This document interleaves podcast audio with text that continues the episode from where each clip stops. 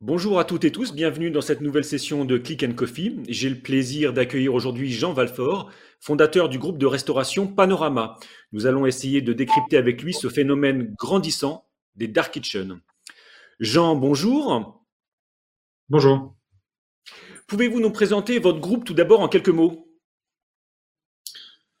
Euh, en quelques mots, je vais essayer. Euh, le groupe Panorama, c'est un groupe de restauration traditionnelle que j'ai fondé euh, en 2014, qui faisait à la base uniquement de la restauration traditionnelle, mais avec un modèle un petit peu spécifique, c'est-à-dire qu'à chaque ouverture, on a créé un nouveau concept. par exemple, notre premier restaurant s'appelait, s'appelle toujours Farago. C'est un bar à tapas. Puis on a ouvert un restaurant qui s'appelle Canard et Champagne qui est plus euh, un restaurant à concept autour justement du canard et du champagne. Ensuite, on a ouvert un restaurant qui s'appelle Aster, qui est un bistrot euh, haut de gamme, un restaurant qui s'appelle Zola, qui est une trattoria pizzeria, et euh, plus récemment Farago on the Roof et Boca, qui sont tous les deux des concepts de tapas autour de la de, de l'expérience Farago et qui sont situés à Nice. En 2018, le groupe s'est diversifié et on a lancé nos Dark Kitchen, euh, qui sont donc des restaurants qui ne font que de la livraison. Euh, voilà où on en est. D'accord. Donc, je crois que j'ai lu que vous aviez effectué une levée de fonds d'un million d'euros pour développer votre Dark Kitchen. Est-ce que vous pouvez nous expliquer le concept? Quel est en somme le BABA, notamment en termes de périmètre de couverture?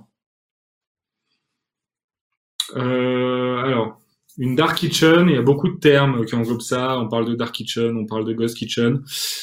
Euh, c'est un restaurant qui n'a pas de place assise et qui ne fait pas ou très peu de ventes sur place et qui est très essentiellement pensé pour faire de la livraison.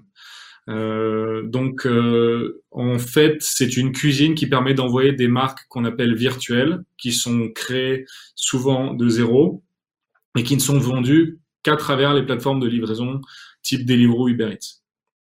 Et en général, dans un périmètre de 2,5 km de diamètre autour des Dark Kitchen. D'accord. Euh, vous aviez ouvert une première Dark Kitchen avant la pandémie. J'imagine que cette avance prise vous a permis aujourd'hui de limiter la casse? Alors on en a, on en avait ouvert cinq même avant la pandémie, puisqu'on avait ouvert euh, quatre Dark Kitchen à Paris et en banlieue parisienne et une à Bordeaux.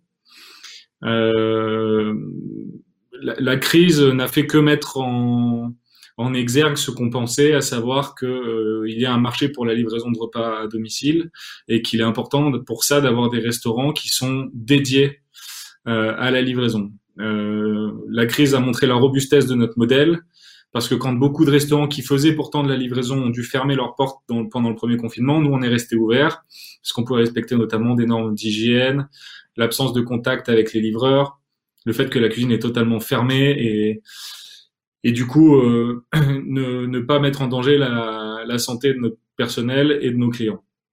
Euh, après, euh, je vais pas vous mentir, dans un groupe de restauration comme le nôtre, il serait faux de dire que le, les dark kitchen compensent totalement euh, l'absence euh, totale de d'activité sur les restaurants traditionnels, mais en tout cas, euh, oui, ça nous permet de rester occupés et de continuer à travailler.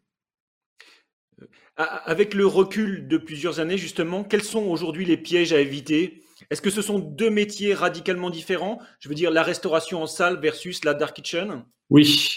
Euh, alors, ce sont pas deux métiers complètement différents. On fait quand même de la restauration, bien sûr, mais d'un côté, restauration traditionnelle et de l'autre, vous avez de la restauration rapide, qui sont deux choses assez euh, différentes. D'un côté, euh, votre objectif dans la restauration traditionnelle, en tout cas celle qu'on envisage, euh, votre but, c'est de faire de la de l'expérience, de faire passer un bon moment aux clients qui viennent chez vous, d'imaginer des lieux, une décoration, une musique, une ambiance.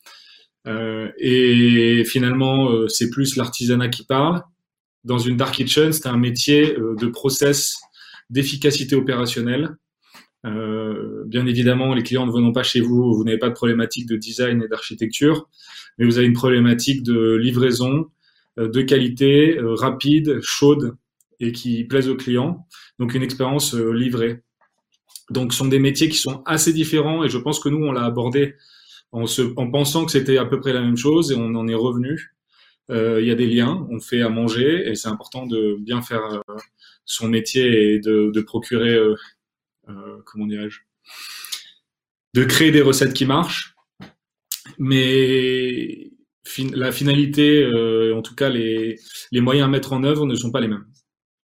Justement, avec le recul, qu'est-ce que vous faisiez avant et que vous ne faites plus aujourd'hui avec ces Dark Kitchen? Qu'est-ce qui a évolué? Euh, On va dire qu'avec notre premier restaurant Dark Kitchen, on avait encore une approche assez euh, artisanale euh, de la fabrication de plats, euh, un peu comme ça peut se passer dans une cuisine de restaurant traditionnel, avec une certaine liberté pour les chefs, une, une certaine créativité aussi. quand il a fallu augmenter le nombre de cuisines, on a dû sensiblement réduire la capacité à innover dans la cuisine et formaliser les recettes et les process pour faire en sorte que tout, euh, toutes nos marques, par exemple notre marque de burger qui s'appelle Saint Burger, soient strictement identiques entre notre dark du 15e, notre dark du 17e et notre dark de Bordeaux. Est-ce que la Dark Kitchen vous a conduit à modifier la carte que vous aviez en salle? Euh... Pas franchement.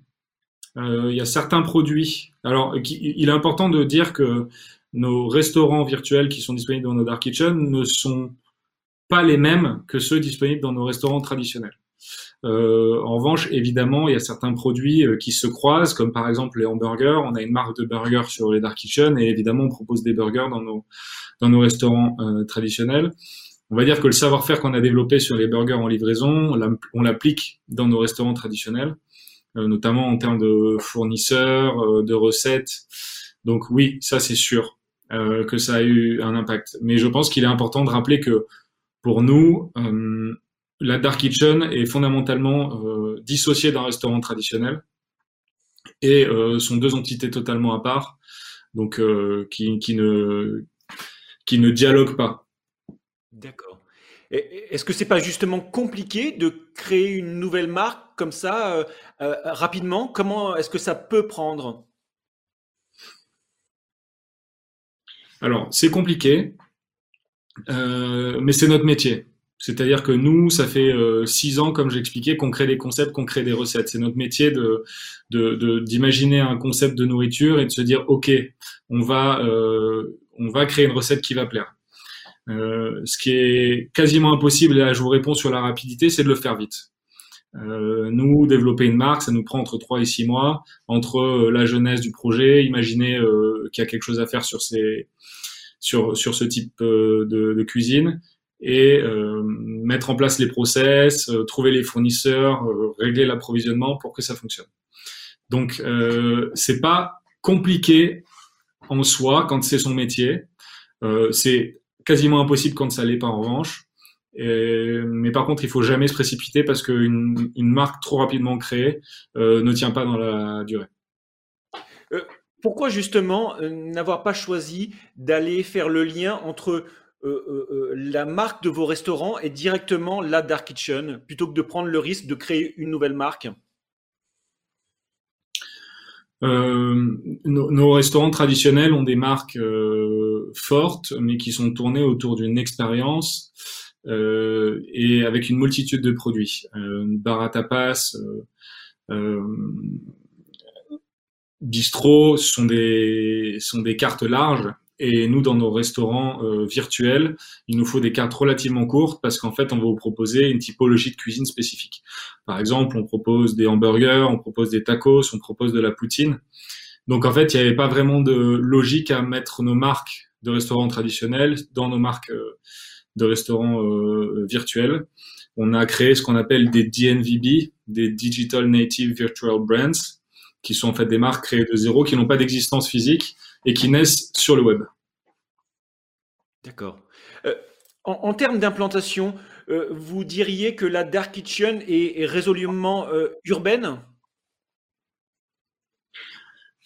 Oui, bien sûr, parce que en fait, on fonctionne en fonction avec un périmètre de livraison qui correspond plus ou moins à un cercle autour de la, de la cuisine.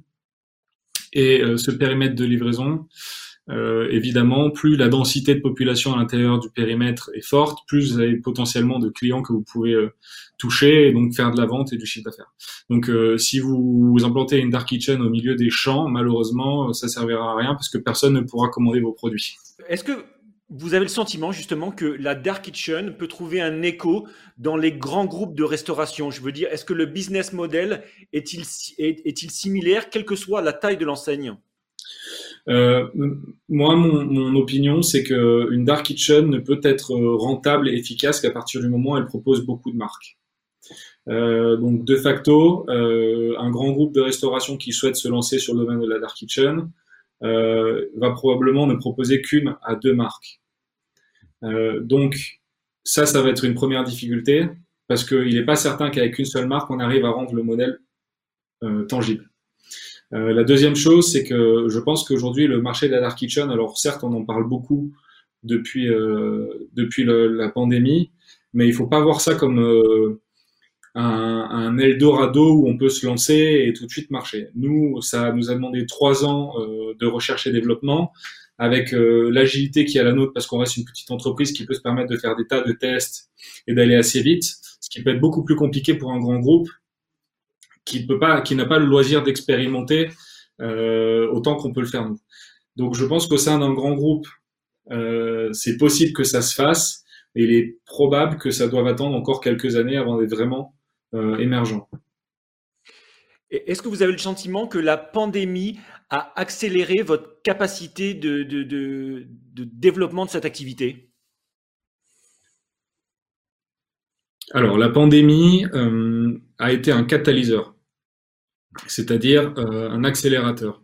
nous, ça fait, comme je le disais, depuis 2018 qu'on croit à ce, à ce marché. On est persuadé que c'est quelque chose qui va se développer. Euh, et la pandémie, d'une certaine façon, a forcé les consommateurs à découvrir ce mode de consommation-là, puisque ben, ils ne pouvaient plus sortir de chez eux, ils n'avaient plus le loisir d'aller dans un restaurant traditionnel. Donc, euh, ça va probablement ouvrir des appétits sur le marché ça va probablement intéresser beaucoup de gens parce que euh, ils se rendent compte qu'il y a quelque chose à faire et nous on est assez content d'avoir été là en amont parce qu'on a développé les process qui vont nous permettre d'accompagner potentiellement les personnes qui souhaitent se lancer avec notre savoir-faire. Euh, qu'on se le dise, nous sur les trois dernières années, on a fait énormément d'erreurs, on a fait des tests, euh, on est revenu en arrière. On parlait tout à l'heure des marques, on a créé des marques, on a arrêté des marques. Euh, et aujourd'hui, je pense qu'on a un niveau de maturité euh, suffisant pour pouvoir affronter euh, ce qui nous attend. On est content que la crise, d'une certaine façon, et j'entends content que la crise, parce que je suis restaurateur traditionnel, donc ça nous coûte énormément, sachez-le. on est content que cette crise ait permis de découvrir le phénomène des dark kitchen et, et d'avoir été là en amont pour pouvoir se positionner en tant que capteur majeur. Euh, justement, euh, côté euh, consommateur, client, qu'est-ce qui ne fonctionne pas? Vous, le savez aujourd'hui avec le recul? Je pense qu'il y a encore du travail à faire sur la logistique.